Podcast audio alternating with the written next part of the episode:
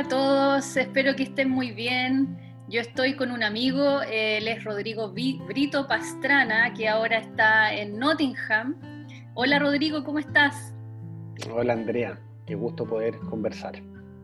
Bueno, Rodrigo Brito, él es psicólogo, filósofo también de la Universidad Católica, eh, tiene un magíster en psicología clínica de adultos por la Universidad de Chile, es psicoterapeuta, eh, académico de la Universidad Mayor, bueno, no sé si estás haciendo clase ahora en realidad online, pero fuiste académico de la Universidad Mayor y la Universidad de Chile. Y eres instructor en meditación mindfulness eh, por la RIVAP International. Eh, Rodrigo, y ahora estás cursando un doctorado allá en Inglaterra. ¿Sobre qué trata el doctorado? Sí, es un doctorado en educación, pero mi tema específico es, estoy investigando sobre cómo mejorar la, la actual implementación de mindfulness en escuelas, en colegios públicos de acá de Inglaterra. Bueno, y autor del libro eh, El ser, el habitar, la existencia, la ética. No, el libro se llama Heidegger y la existencia propia, ¿no es cierto? Exactamente. Una para enfrentar la actual crisis planetaria. Qué potente el título, porque parece que Heidegger ahora vuelve a la palestra eh, muy actualizado y él vaticinó mucho de las cosas que en el fondo debiéramos empezar a, a incorporar ahora. Eh, Rodrigo, hablemos de los tiempos actuales. ¿Cómo, te, cómo, ¿Cómo ves esto que está pasando en la humanidad desde tu visión? Mm. Bueno, le he dado harta vuelta porque eh, tuvimos la posibilidad hace unos meses atrás de armar un grupo online con distintas personas donde justamente el tema era pensar los tiempos actuales. Y nos juntábamos todas las semanas en base a algunos textos, en base a conversaciones que iban surgiendo y se llegó a armar un grupo bien, bien interesante de gente conversando. Así que parte de lo que voy a decir, que te voy a comentar ahora, eh, surgió en esas conversaciones. Yo tengo la, la idea de que, el, digamos, si hubiera que ponerlo en términos simples, cuál es el gran problema de, la, de nuestros tiempos actuales, y la pandemia no, no, sería más que un síntoma de eso, es que estamos en una cultura eh, básicamente antropocéntrica. Yo te diría que esa, esa es la palabra clave para entender un montón de fenómenos que, que, están ocurriendo y que van a seguir ocurriendo o que se van a intensificar en el tiempo. Y el, tema del antropocentrismo, que como tú mencionabas recién a Heidegger, Heidegger también lo diagnosticó, lo diagnosticó de otro modo, él, lo planteó como época técnica, ¿no? plantea que la modernidad es una época donde el, la mentalidad técnica predomina y, la mentalidad técnica es una mentalidad que pone al ser humano en el centro de todo el quehacer, incluso en el centro de la naturaleza. Y eso significa que todo lo que hacemos los seres humanos eh, tiene como propósito fundamental eh, asegurarle el bienestar, eh, el bienestar en un sentido no, no, no espiritual, sino que el bienestar material, a, nosotros, a los seres humanos. Y eso en detrimento, por supuesto, del medio ambiente, eso en detrimento de, eh, de un montón de cosas, de, digamos, de mayor justicia social, eh, porque es bien paradojal, porque en el fondo, persiguiendo el bienestar humano, lo que termina siendo la mentalidad antropocéntrica es ponernos en jaque, sobre todo en jaque con la naturaleza. Y, bueno, y, hay varios autores que señalan que esta pandemia, que no es la, no es la primera, lo que pasa es que es la primera de, esta magnitud, digamos, eh, que nosotros tengamos registro eh, en, tiempos modernos. E, esta pandemia es fácilmente explicable desde cómo hemos transgredido los límites de la naturaleza, o sea, en la medida en que vamos deforestando y vamos creciendo, las ciudades crecen, crecen de maneras cancerígenas, podríamos decir, lo que empieza a pasar es que nos empezamos a encontrar con animales con los que no nos encontrábamos y por tanto con microorganismos con los que no nos encontramos. Y hay autores que dicen que, es muy probable que se venga una especie de, de seguidilla de pandemias, de distintos tipos de virus. Eh, yo tengo la impresión, esta eh, idea mía, creo que no, la sacamos barata en esta ocasión. Nos tocó un virus bastante benevolente dentro de todo. Si tú miras los, los números así macro, macro, es un virus que no ha afectado ni siquiera al 2% de la población mundial y que no ha matado ni siquiera el 0,00 no sé cuánto de la población mundial. O sea, es un virus benevolente en general. Nos podría haber tocado uno peor.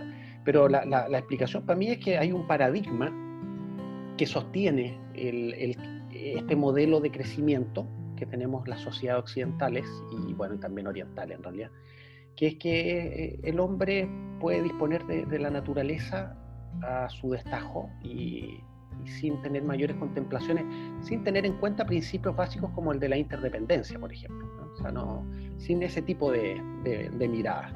Entonces, claro, eh, mientras estemos en este paradigma, estamos súper complicados, eh, vamos a estar amenazados, digamos, por nosotros mismos. Creernos como que estamos en la punta de la pirámide siempre. Exacto. Y creer que todo está en referencia a nosotros. Que es algo que es muy, bueno, es muy narcisista, por supuesto, pero es un narcisismo colectivo. O sea, está una creencia muy arraigada. Creer, no sé, pues, desde la. Eh, la teoría de la evolución darwiniana, desde ahí se han sacado una serie de conclusiones antropocéntricas, ¿no? como que el ser humano es la cúspide de la evolución, y eso se ha traducido como entonces todo lo demás está al servicio del ser humano. Y eso es muy problemático, porque en realidad para que el ser humano pueda subsistir y para que las generaciones venideras tengan un, nivel de vida, una calidad de vida suficiente, necesitamos quitarnos del centro. O sea, necesitamos tener una mirada más ecológica sobre en todos los ámbitos, político, económico, sobre todo el económico, diría yo. O sea, necesitamos trabajar ahora ya una conciencia social. Tú nombraste en esas conversaciones a David Lloyd como uno de los, de los digamos, autores muy interesantes que mezclan en el fondo una, filosofía budista a Occidente, integrarla a Occidente. ¿Cómo podríamos empezar a, a ver un futuro, digamos, replanteado? Sí, bueno, David Lloyd es un autor que, fue, que fue dentro de los autores que conversamos en ese grupo que vimos, porque me parece un autor esencial. Eh, uno de sus últimos libros se llama Ecodharma, es un libro súper interesante, donde se hace estas preguntas. Eh, ¿Cómo poder sacar lo mejor de Occidente y lo mejor de la tradición de, eh, de sabiduría oriental? Que es una gran pregunta, porque ya Oriente y Occidente ya se encontraron. y prueba de ello es y todo lo que haces tú, todo lo que hago yo, todo eso es Oriente y Occidente mezclado, digamos. El tema es cómo sacar lo mejor de cada uno y minimizar lo peor, ¿sí? porque ambos, ambas tradiciones tienen cosas, eh, digamos, peligrosas, ¿no? Por ejemplo, Occidente tiene esta cosa em, avasalladora, tecnológica, ¿no? Que, que, que en el fondo está puesto en el rendimiento, en la producción. Pero Oriente tiene, el otro, tiene un problema distinto, que es que ha tenido muy, poca, eh, muy poco éxito en el manejo de lo social. Mm. Hay mucha inequidad en Oriente, en, Asia, digamos.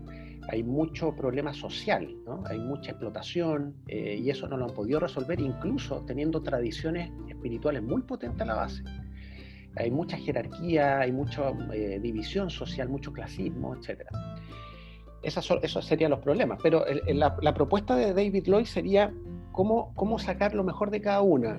Lo mejor que tiene Occidente, dice Lloyd, es que tiene una cultura democrática cultivada por siglos que nos permite dialogar, conversar y llegar a acuerdos. Y eso es, algo fundamental si queremos resolver problemas, digamos.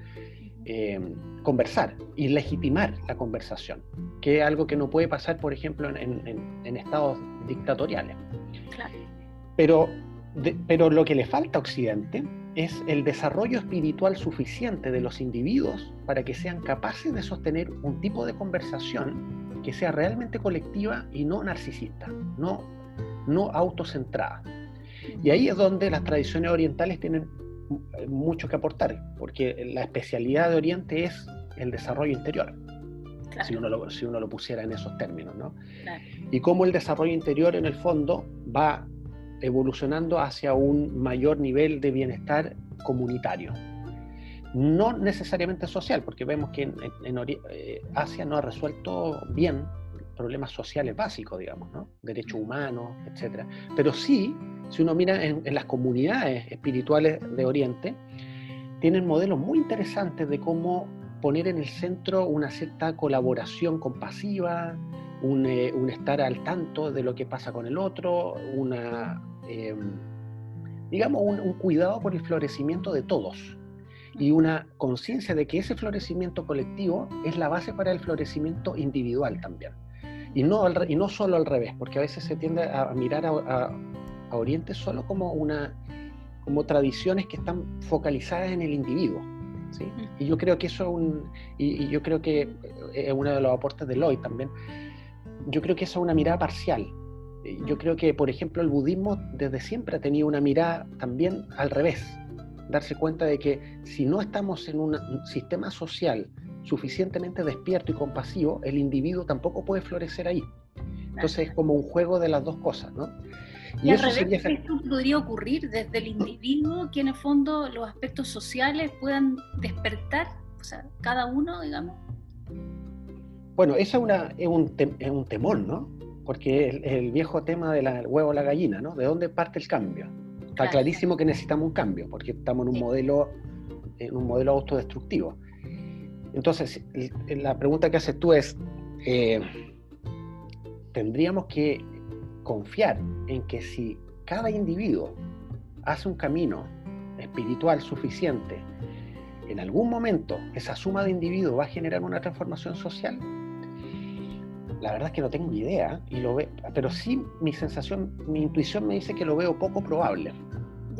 O al menos que la crisis planetaria en la que estamos, sobre todo ecológica, no nos va a dar tiempo para eso. O sea, yo creo que el tiempo que tenemos para cambiar, para transformar estructuras sociales es muy corto, como para esperar a que una masa crítica de individuos solos pueda evolucionar suficientemente. Yo creo que eso, eh, ahí tenemos un problema. Y entonces, ¿cómo se resuelve eso? Si es que no podemos esperar eso. no quiero decir que no haya que hacerlo. Yo creo que, por supuesto, que mientras más, más personas individuales estemos comprometidos con un camino espiritual, estamos aportando a lo social. Pero creo que hay que tomar decisiones en otros niveles, porque la situación es demasiado crítica. Mm. Cuando digo crítica, sobre todo pienso en el plano ecológico. ¿sí? Eh, entonces, ah, se me ocurre que hay dos, hay dos ámbitos donde hay que hacer cosas urgentes. Uno, el, cambio, en el ámbito de lo político, que es donde yo creo que estamos más, donde estamos peor, digamos.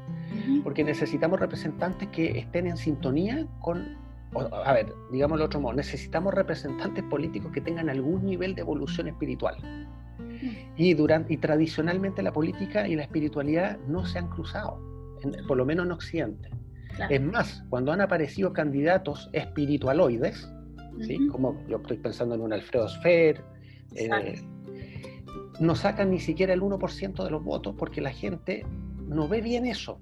Entonces necesitamos cambiar la manera de mirar la política no, no necesitamos más tecnócratas en la política. Los tecnócratas no tienen así, no nos tienen en un gran problema. Necesitamos abrirnos la posibilidad de elegir individuos que nos representen, pero que tengan algún nivel de conciencia mayor o algún nivel de desarrollo espiritual. Entonces, por ahí yo creo que hay que hacer, tenemos, tenemos responsabilidades, por ejemplo, votando, que eso es lo, más, lo básico de lo básico, pero también eh, proponiendo, participando, Viendo el, mensaje de, de Lloyd, eh, conversabas tú en ese, en ese, en ese conversatorio eh, sobre la aplicación del budismo en, en, esta, en esta crisis global, la mirada del budismo y hablaba de las cuatro verdades. ¿Cuáles son esas cuatro verdades que podrían ser aplicadas en esta mirada más política? Sí, bueno, las cuatro nobles verdades del budismo que se aplican inicialmente eh, son, a ver, son, son las cuatro nobles verdades son una especie de ontología que tiene el budismo, ¿sí? una, visión de la realidad, y al mismo tiempo son una psicología. Mm. Eh, eh, son esas dos cosas. Loy le incorpora, hace una interpretación que además incorpora lo social, entonces aplica esas cuatro nobles verdades a lo social. Entonces la, primera noble verdad dice que existe el sufrimiento, ¿cierto? Eh, que es simplemente una constatación, es decir, lo real conlleva sufrimiento. Y el sufrimiento tiene dos formas básicas para el budismo. Hay un sufrimiento evitable y uno inevitable.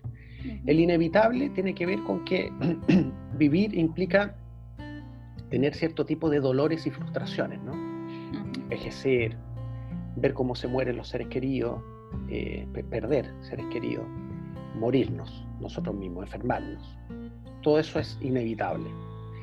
Pero existe un sufrimiento evitable, que es el sufrimiento de, la actitud que yo adopto frente a ese otro sufrimiento. Eh, eso quiere decir cómo me, cómo me tomo eh, el hecho de que la vida sea así. Me la tomo con tragedia y con queja, eh, o, lo acepto y, lo, y a partir de esa aceptación construyo un, un modo de estar en el mundo mucho más lúcido y más despierto. Siempre tenemos esas dos, esas dos posibilidades. Y a eso apunta la, la primera noble verdad del budismo. A mirar que tenemos esas dos posibilidades, esas dos grandes posibilidades. La segunda noble verdad... Llevado a una mirada social, ¿cómo podría ver esto de, de, la constatación del sufrimiento?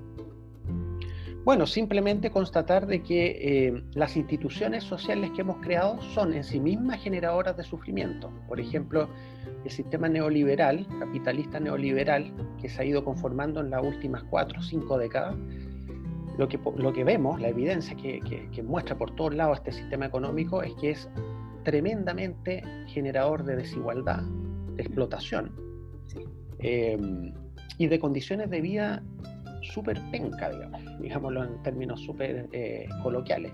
Es decir, si bien genera mayor riqueza material, genera mucha pobreza espiritual y genera mucho estrés, que es uno de los grandes temas de nuestra época. O sea, es un sistema hecho para estresarnos, digamos. Y fomenta la insatisfacción. Además, además, eh, además engancha con ese, con ese motor de la existencia humana que es ese deseo insaciable de siempre querer más eh, y que este sistema lo que hace es alimentar precisamente ese, ese tipo de deseos venenosos, ¿no? que el budismo le llama, lo, lo, lo, entiende como tóxico, ¿no? como un tipo de deseo tóxico. No todos los deseos son tóxicos, pero pero ese tipo de deseo insaciable lo es porque genera insatisfacción. Entonces, claramente nuestras instituciones parecen fallar, porque en el sentido de que generan un, sufrimiento que podríamos evitar si tuviéramos otro tipo de, de, instituciones, si tuviéramos otro sistema económico seguro, que generaríamos menos desigualdad, tendríamos menos presión por el rendimiento y estaríamos mucho más orientados a la autorrealización y a la realización colectiva y sustentable además. Y no lo tenemos todavía. O sea, hay mucho por hacer en, ese, si uno mira desde esta perspectiva, desde este diagnóstico, uno mira el problema social eh, del mundo actual, eh, estamos errando el camino, estamos, por el, estamos alimentando eh, justo los aspectos nuestros que son más negativos y tóxicos. Bien, entonces la primera sería noble verdad, eh, la constatación del sufrimiento. ¿Y la segunda, cuál sería? Bueno, súper ligada a esa es que el sufrimiento tiene una causa. Ya. ¿Sí? Eh, en eso Buda operó como un psicoterapeuta ¿no? o como un médico. O sea, pensó así muy claro, hay, hay sufrimiento, hay distintos tipos de sufrimiento, y este sufrimiento particular que es evitable, y que es indeseable, o sea, que, del cual podríamos al menos aliviarlo, no digo salir de él, pero al menos aliviarlo un poco, eso tiene una causa clarísima. ¿Y qué es lo que estábamos hablando recién?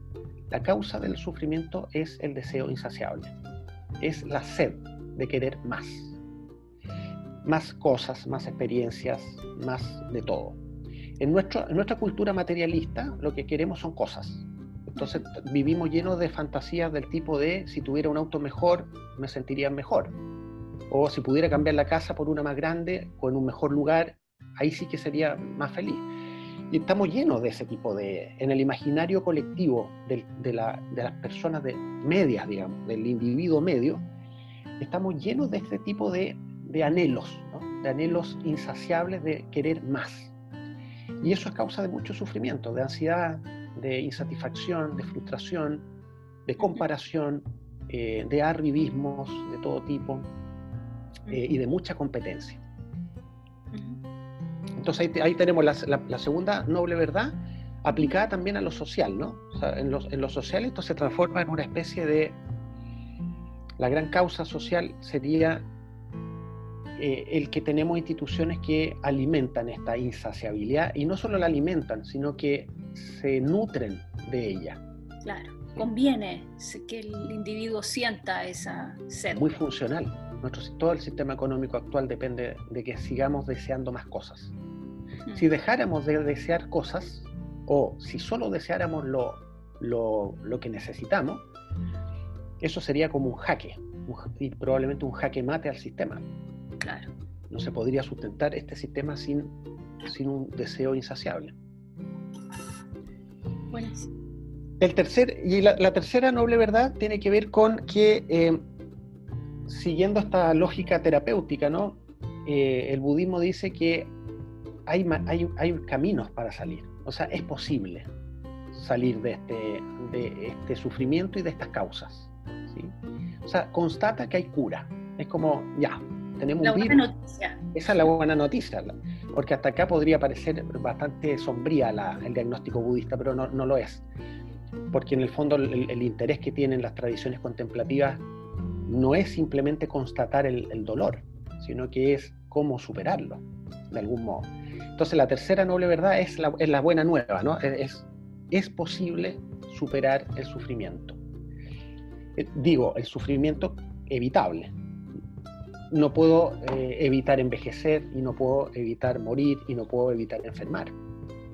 Cuando dice es posible significa que es una opción, tú puedes optar. Exacto, puedes optar, hay caminos. O sea, tú puedes optar por seguir sufriendo o intensificar tu sufrimiento o puedes optar por emprender un camino, que sería el camino difícil, no el camino del atajo, el camino largo, que es el camino de comprender, de comprender cómo cómo yo me provoco sufrimiento y cómo mi entorno, las estructuras sociales también provocan sufrimiento. Para, si las entiendo bien y entiendo esas causas, entonces puedo empezar a poner en práctica, en operación, antídotos que las contrabalanceen. ¿Sí? Eh, y la lógica ahí es bien, es bien, es bien médica, eh, en el sentido de que si tú reconoces cuál es el agente patógeno, de inmediato tú tienes el antídoto. Entonces, por ejemplo, si tú tienes que uno de los grandes, una de las grandes causas del sufrimiento individual y colectivo es la avaricia, es el querer poseer más cosas, entonces el antídoto natural contra eso es cultivar más generosidad o más compasión. Y eso no son solo palabras, son, eh, eh, digamos, cualidades humanas que todos tenemos, pero que se pueden desarrollar más. Y se pueden desarrollar también a nivel colectivo. O sea, a mí me interesa en particular el tema de la educación porque creo que es el mejor lugar donde hacer eso y hacerlo en forma masiva, colectiva. Y se puede. O sea, hay, muy bonitas experiencias donde eso se está haciendo. Entonces, eh, ¿por qué no hacerlo? No? ¿Por, qué, ¿Por qué seguir eh, educando para la competencia o educando para seguir sufriendo si podemos educar para despertar más y para, eh, y para tener mayor fraternidad entre nosotros, digamos. ¿Se podría decir que como que la, fuente del sufrimiento estaría dada por la, el entendimiento de la dualidad?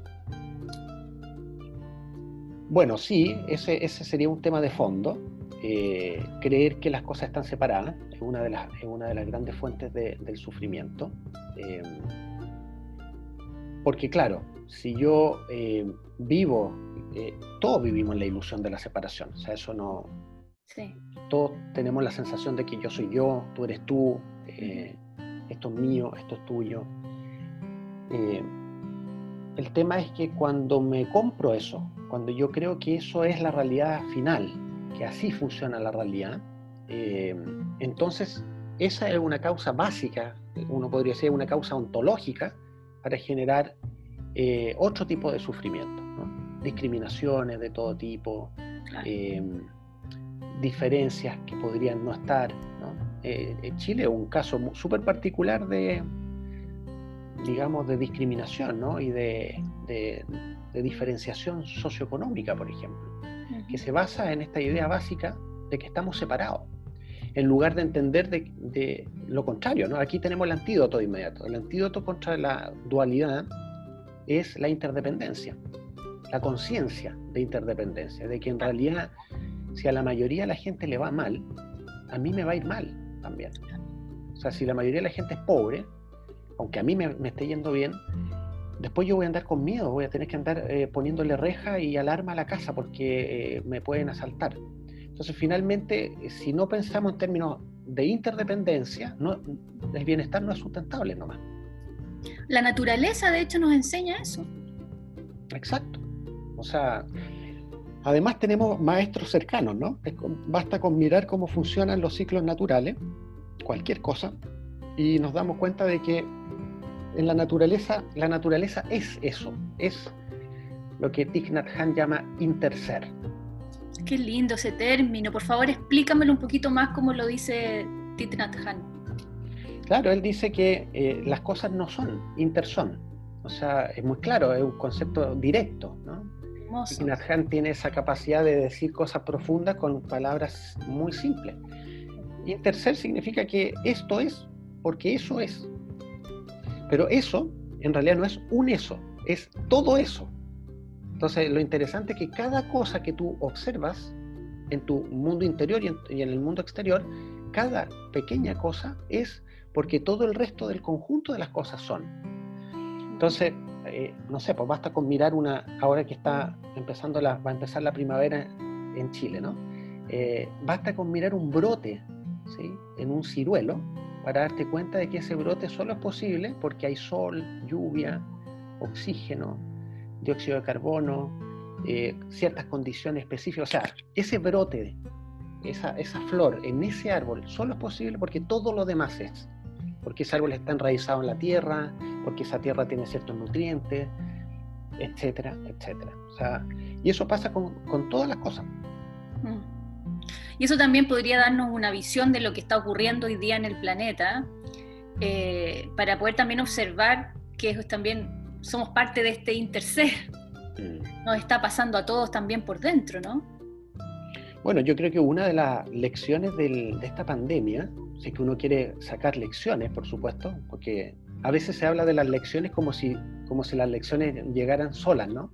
Eh, pero uno puede sacar lecciones. Una de ellas es que la pandemia nos muestra cómo es que estamos interconectados. Tremendo. O sea, de hecho, la pandemia solo es posible porque estamos interconectados.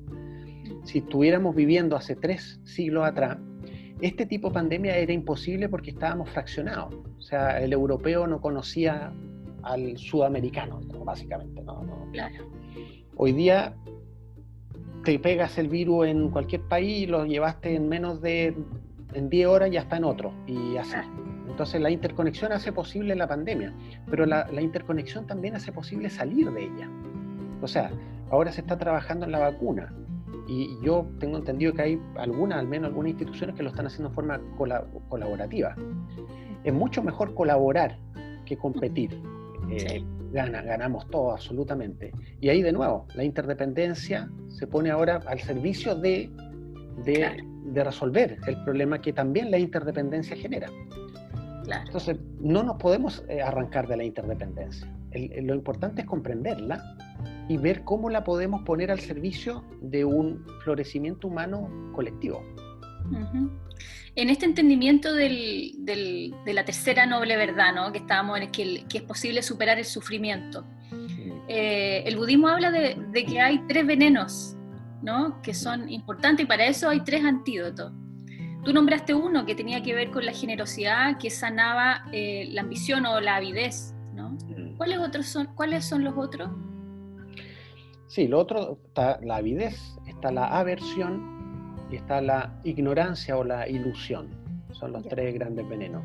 Son tres venenos en el sentido de que son tres condicionantes de la vida humana eh, que son muy, muy profundos eh, y, que generan eh, mucho sufrimiento en uno mismo y alrededor de uno. Están ahí, o sea, tenemos que contar con ellos. Por eso es que las tradiciones contemplativas han desarrollado antídotos para entrenarse, para poder salir de ellos, ¿sí? porque nuestra condición básica es estar en ellos. O sea, partimos de ahí. Partimos de la avidez, partimos de la aversión. Avidez significa este deseo, ¿no? Deseo de más. Una sed insaciable. Una sed insaciable. La aversión es el rechazo por lo que no me gusta o lo que no concuerda conmigo. En eso estamos todo el tiempo también, haciendo juicios del tipo me gusta, no me gusta, no, este gallo es penca porque no piensa igual que yo, no, este, etiquetando, etiquetando y rechazando, rechazando lo que no concuerda, lo que no me calza. Y la ilusión tiene que ver con confundir las cosas, ¿no? confundir cómo las cosas son con lo que a mí me gustaría que fueran. Entonces, por mm. ejemplo, una de las grandes ilusiones en la que vivimos es la ilusión de la permanencia. el creer que las cosas duran. Cuando la realidad nos muestra por todos lados que todo se va, todo se está desvaneciendo y se está transformando además. Eh, entonces cuando nos aferramos a algo, por ejemplo, a un buen momento, a una buena etapa de la vida, nos aferramos a alguien, bueno, ahí estamos obviamente sembrando las condiciones para sufrir, ¿no? para sufrir por un exceso de apego. Entonces esos son los tres venenos y cada uno tiene una, un antídoto, ¿no? O sea, uno puede cultivar algo ahí, una actitud específica. En el caso de la avidez, em, dijimos que era la generosidad. ¿sí? En el caso de la aversión, em, uno, hay muchas palabras en realidad para decir estos antídotos, pero eh, uno puede cultivar más aceptación. Em, en el caso de la ignorancia o de la ilusión, uno puede cultivar más sabiduría o más lucidez. No sé, a lo mejor en, algún, en algún texto aparece de otra manera, pero... pero eh, la compasión aparece como el antídoto de la aversión, que en el fondo es, la compasión. La compasión es más, es, más, es más aceptado que la aceptación. Me encanta la compasión, el concepto budista, siempre lo he encontrado tan maravilloso, tan tan amoroso, mm. que, está tan distinto a la compasión eh, católica, ¿no es cierto?, que, nos enseñaron. Completamente, viene de otro, de otro marco espiritual e implica distintas cosas, ¿no? La, compasión es probablemente la actitud humana más inclusiva que uno pueda pensar, ¿no? Porque piensa, piensa tú que la compasión para el budismo es podría decir en simple que la, compasión es cuando el amor se encuentra con el sufrimiento. O sea, cuando mi ser amoroso encuentra a un ser que sufre, se despierta la compasión. La compasión es la, el anhelo por aliviar el sufrimiento de, de todos los seres, dice el budismo. Y esta es la parte difícil, porque nosotros, que venimos de una tradición judeo-cristiana, greco-judeo-cristiana, o sea, antropocéntrica, entendemos la compasión solo como el amor al prójimo. Pero desde la perspectiva budista, por ejemplo, no es solo al prójimo, al, otro ser humano, es a cualquier ser. Eso implica a todo el resto de nuestros hermanos animales, a todos nuestros hermanos vegetales e incluso a todo el mundo no animado. Mm. ¿Sí? O sea, cuando uno lee, por ejemplo, biografías del Buda, eh, hay cosas, hay anécdotas interesantísimas de cómo Buda al parecer caminaba eh, muy atento al piso para no matar hormigas mientras caminaba. O sea, era una manera de andar absolutamente consciente del sufrimiento posible que una pisada podría causar. Claro, no podemos vivir así todos porque, eh, digamos, no somos monjes, partamos de, y no vivimos en un monasterio. Pero para, que, para ilustrar simplemente el punto, es compasión por todo lo que me rodea y no solo por los seres humanos. Así que es como ampliar el círculo de mi familia. Hacia... involucra un sentimiento de unidad, porque en el fondo me pongo en el lugar del otro, yo también soy el otro. Exacto. O sea, hay un... o sea la compasión es mucho más que la empatía en ese sentido. La, la empatía es razonar con el otro, pero la compasión es no solo resueno, sino que me hago cargo de que yo tengo un rol que jugar para disminuir el sufrimiento o mitigarlo tanto como me sea posible. Ya con solo agregarle la compasión en una mirada más gubernamental, ¿no es cierto?, de instituciones, y ahí ya cambia el sistema completo. Absolutamente, absolutamente. Pero, pero para poder pensar en términos compasivos necesitamos cambiar el paradigma de base. ¿Cuál es? O sea, este paradigma de base que es antropocéntrico ah, eh, y que está basado en lo que llamaste tú delante la dualidad, este, este, ser dual, ahí la compasión es muy difícil de entenderla y de practicarla. Mm. Porque lo que genera este paradigma es competencia, no hermandad. Entonces necesitamos cambiar las, reglas del juego, la manera de mirar las cosas, para, para entenderlas de otro modo para generar en ellas instituciones que funcionen de otro modo y en, ese contexto la compasión tenga sentido, tenga, porque la compasión es coherente con una cosmovisión. Claro. Con una cosmovisión eh, integral, con una cosmovisión eh, interdependiente. Pero claro, uno podría partir, uno no puede esperar a que, a que cambie el paradigma, porque eso es como que queda en manos de nadie, ¿no? ¿Quién va a cambiar el paradigma? Pero sí, claro, podemos cultivar más compasión, obviamente, en nuestra vida cotidiana, eh, y podemos estar mucho más atentos a eso para a lo mejor desde, desde ahí colectivamente empezar a hacer cambios en las instituciones, ¿no? que tienen que hacerse, si no, no hay cambio posible. Y estábamos ahora, nos, nos, tocaba la cuarta noble verdad. ¿Cuál es esa cuarta noble verdad? Bueno, que siguiendo la buena noticia de que existe una, un camino para superar el sufrimiento, la, la, la, cuarta noble verdad propone cuál es el camino. ¿sí? Y ese camino es lo que en el budismo se llama el octuple noble sendero, que es un camino integral de superación del sufrimiento. Digamos, es una terapia integral, lo, lo, lo incluye todo. No, no, en, el octuple noble sendero no hay nada que quede fuera. Para no eh, dar la lata así de explicar los ocho componentes del octuple noble sendero, hay algunos autores que lo resumen en tres aspectos, ¿no?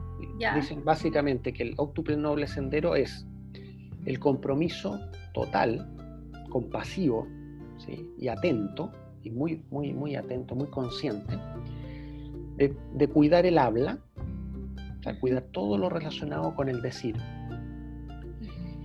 de cuidar los pensamientos, o sea, todas las formas de pensar, de estar atento, de a qué le presto atención, cómo presto atención, y todas las formas de comportarse. Es decir, todo lo que hago o no hago, lo que omito, eh, y ahí metemos todo, nuestro estilo de vida, nuestro wow. estilo de alimentación, de lo que tú sabes mucho mejor que yo, todo eso de los estilos alimenticios y todo. Eh, por tanto, si tú te fijas, el, estas tres dimensiones, ¿no? hablar, pensar y actuar, en el fondo constituyen una ética integral de desarrollo personal. Eh, y que bien practicadas o sea, con métodos adecuados, con una comprensión adecuada, porque esto no es solo práctica, esto también obviamente requiere entender cosas. ¿no? uh -huh. eh, hay cosas que hay que reflexionar, ¿no? eh, hay cosas ah, que son contraintuitivas a veces, que, tú, que, uno se pregunta, bueno, ¿y por qué voy a hacer eso si no, me, no lo entiendo, digamos? Eh, ¿Por qué voy a dejar de hacer tal cosa si no me hace sentido y además puedo pagarlo? Eh, entonces, eh, implica hacer un esfuerzo también intelectual de entender, de entender mejor estas tres dimensiones del, de, del camino de superación del sufrimiento. El resultado de eso es lo que el budismo llama eh, el, el, nirvana, ¿no? Eh, o, eh, ¿qué he dicho simple? ¿Cómo? Como la iluminación, ¿no?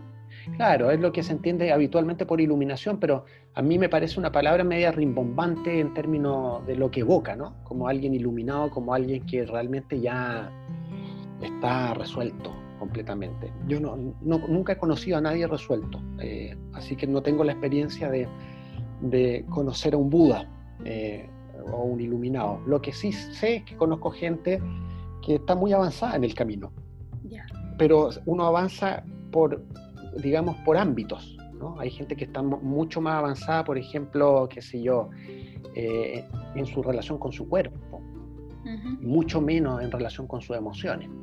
Claro. Y hay personas que intelectualmente están muy avanzadas en, en comprensión, uh -huh. pero de nuevo, en términos, por ejemplo, físicos, están al debe. Entonces, este es un camino integral que implica que tu cuerpo vaya, que tu relación con tu cuerpo sea eh, óptima, pero que también tu re relación con tus emociones sea óptima, tu relación con tus pensamientos sea óptimo y tu relación con los demás sea óptima.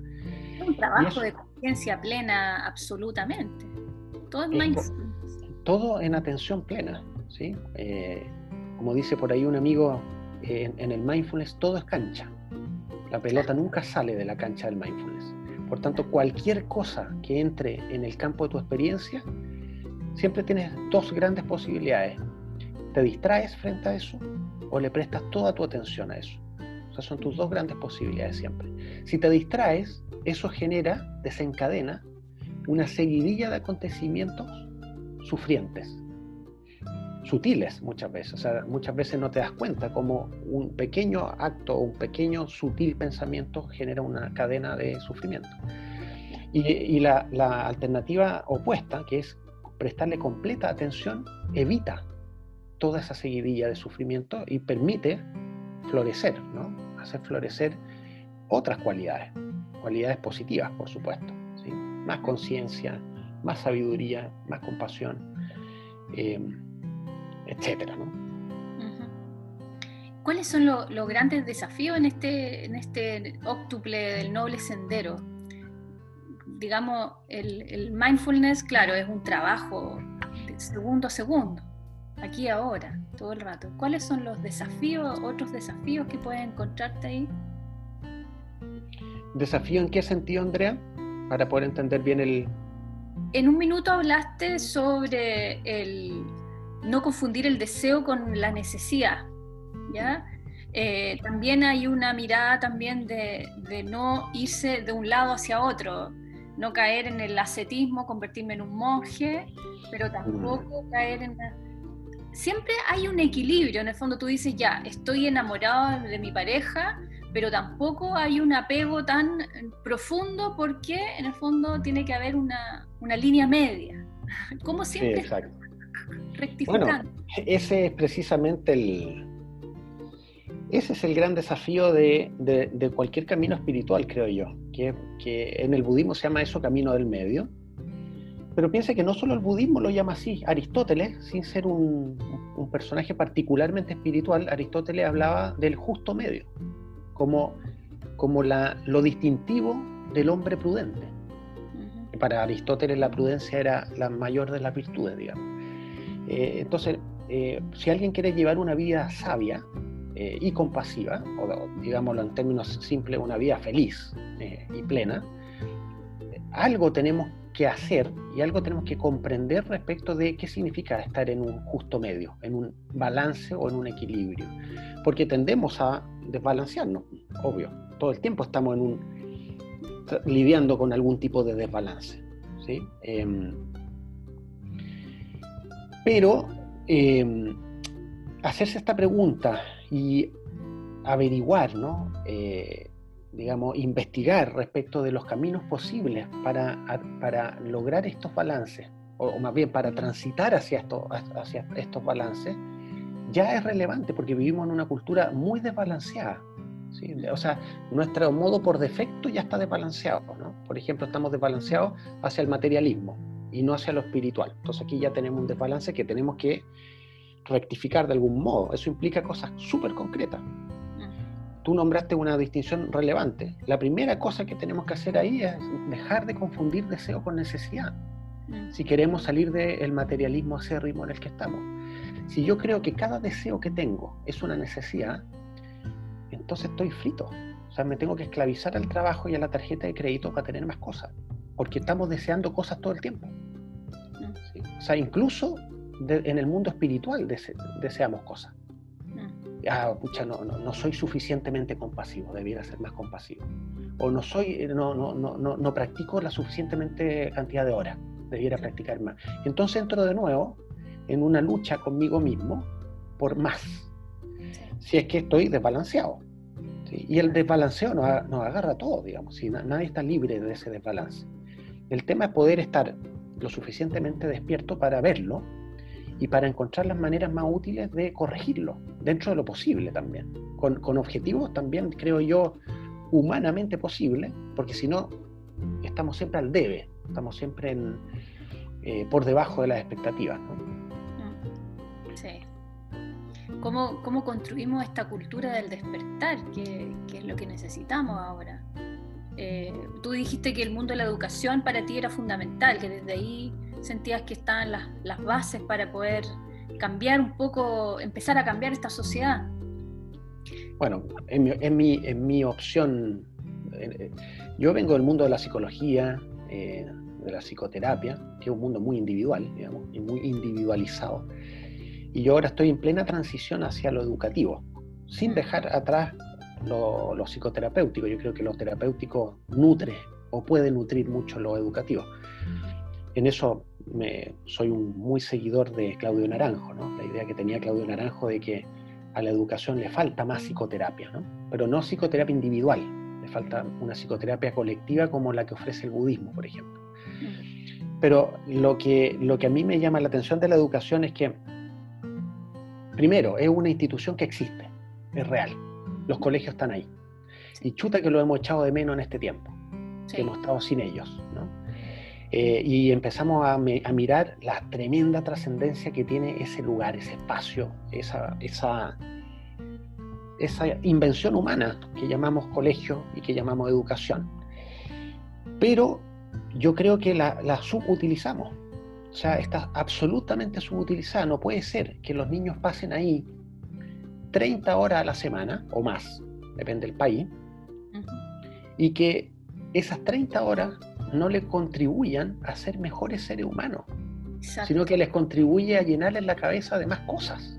Entonces, a mí me parece que incluso ya entrado el siglo XXI, todavía no hemos rectificado esto.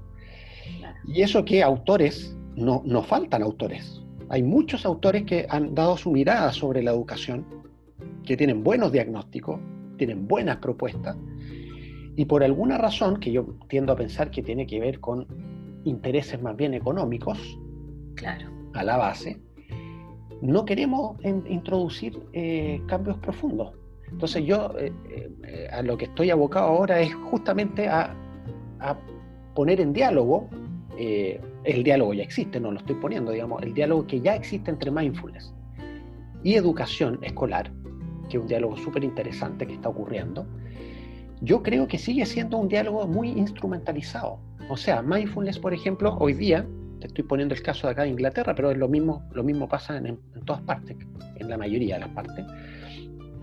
Mindfulness es utilizado instrumentalmente para mejorar el rendimiento académico en los colegios, en lugar de usarlo para todo esto que estábamos hablando. Exacto, para despertar. Para despertar y para despertar cualidades que los niños tienen. Sí es. Las tienen ahí.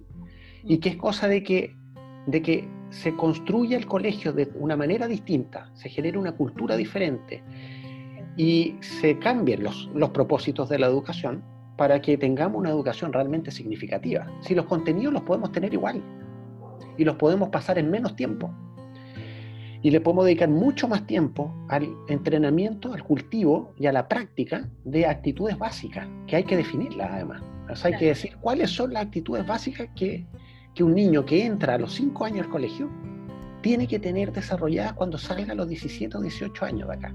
Así es. 12 años de existencia para cultivar una cantidad de virtudes y de cualidades que hoy están desperdiciadas. Bueno, con rosa excepción. Los tres antídotos que tenían que ver con la generosidad, la compasión y la sabiduría, creo que ahí ya se sustenta bastante eh, las condiciones para aportar en, todos esos años de educación.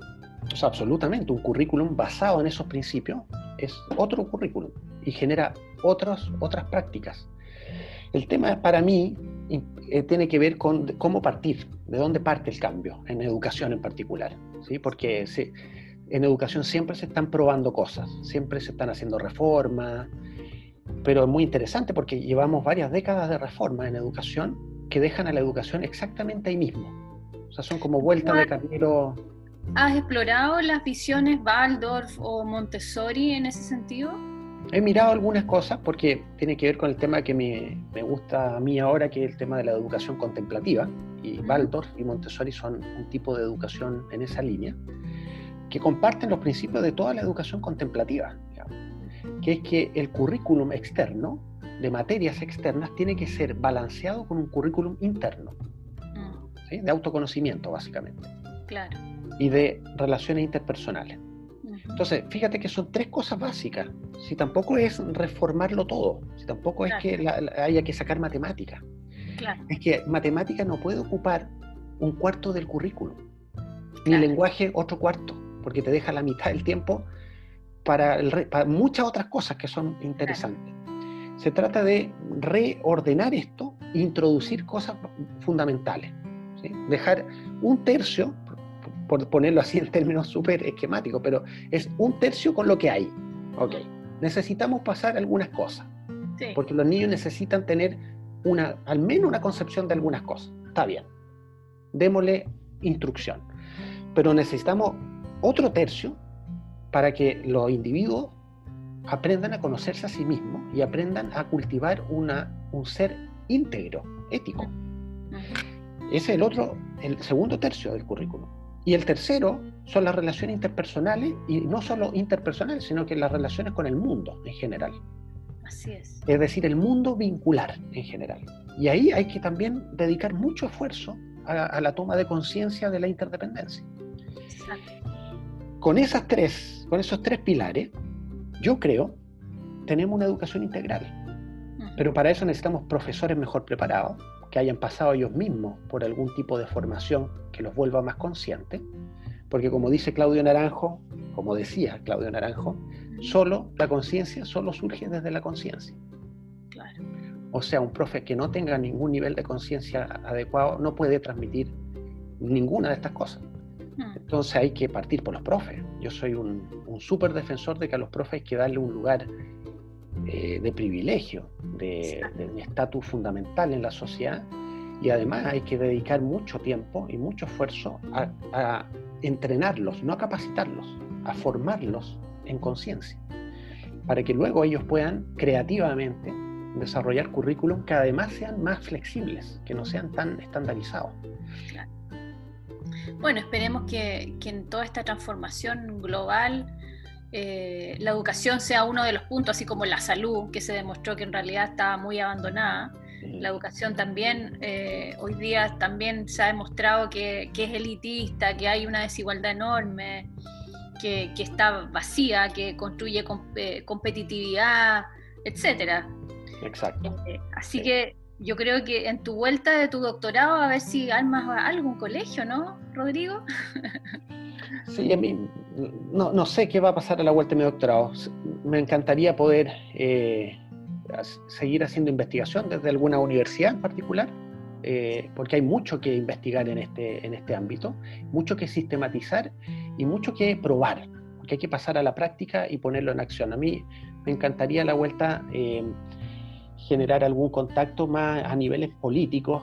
O sea, para mí, dado el mundo en el que estamos y dado el contexto en el que estamos, si la universidad y el mundo político no dialogan y no se nutren, eh, es muy difícil hacer cambios eh, rigurosos. Necesitamos centros de estudio que estén investigando estos temas, una educación integral, que lo estén sistematizando, lo estén mirando, estén mirando casos concretos, y que ese conocimiento y esa práctica se transfieran al mundo político para que se tomen las decisiones adecuadas. Entonces, mi sueño, y este es sueño, es poder estar en ambos mundos en algún sentido, o sea, poder tender ese puente entre el mundo de lo académico y el mundo de lo político donde se toman las decisiones que realmente, digamos, las decisiones concretas. Mm. Bueno, yo te felicito porque estás en ese mundo, tú tienes una capacidad pedagógica increíble, has venido varias veces a dar talleres acá a mi sala, retiros de mindfulness y sé que tienes ese don, ese don de, de, la enseñanza de cosas tan difíciles como el mindfulness, cómo se enseña mindfulness. Así que me encanta que, esté, que estés en ese mundo de la educación. Eh, espero que podamos hacer otro, otra grabación para hablar de mindfulness porque ya, ya llevamos mucho tiempo y, y me gustaría eso abordarlo en otro capítulo. No sé si, si te parece, Rodrigo. Cuando quieras, Andrea, gracias por las palabras apreciativas ahí. Eh, yo me acuerdo de esos talleres que hicimos ahí en tu casa, los, disfruté muchísimo y quedo muy disponible para que conversemos de nuevo cuando quieras de mindfulness. y como te preguntaba, tú estás haciendo consultas online, ¿no? Sí, estoy atendiendo, estoy como mi pega habitual de psicoterapeuta. Eh, Me encanta la mezcla de psicoterapia con una mirada budista y la mirada que tienes tú, más filosófica de la conciencia, que siento que hoy día es clave en la, en, la, psicología, ¿no? Sí, yo integro varias cosas en mi manera de hacer terapia. De hecho, uno de mis libros, tú nombraste uno, pero tengo otro libro que publiqué que es eh, ah, actitud, actitud y cosmovisión del psicoterapeuta, donde trato de mostrar ahí una mirada más integral para los psicoterapeutas en particular, que no sean solamente psicólogos. Sino que, ¿Dónde están tus libros? ¿Dónde la gente los puede buscar? Porque me imagino que para muchos terapeutas es clave toda la, la información que tú has plasmado en los libros, ¿dónde se pueden encontrar? Sí, los dos libros que yo he publicado los he publicado por la editorial RIL, RIL Editores, y fácilmente se, encuentran ahí. Y también están disponibles, yo sé que están en la en librería, las típicas ah. librerías de los malls, deben de estar por ahí también. Antártica y toda esta. Eh, sí, de seguro, de seguro que sí. Bueno, Rodrigo, muchas gracias por esta conversación, me encantó y, y te voy a contactar para que agendemos una próxima, ¿te parece? Feliz, Andrea. Un gusto. Muchos cariños a la familia por allá y, nada, y que siga todo muy bien. Muchas gracias, cariños, para ti, obviamente, y para la familia también allá. Que todo vaya bien también por allá. Un abrazo. Otro para ti.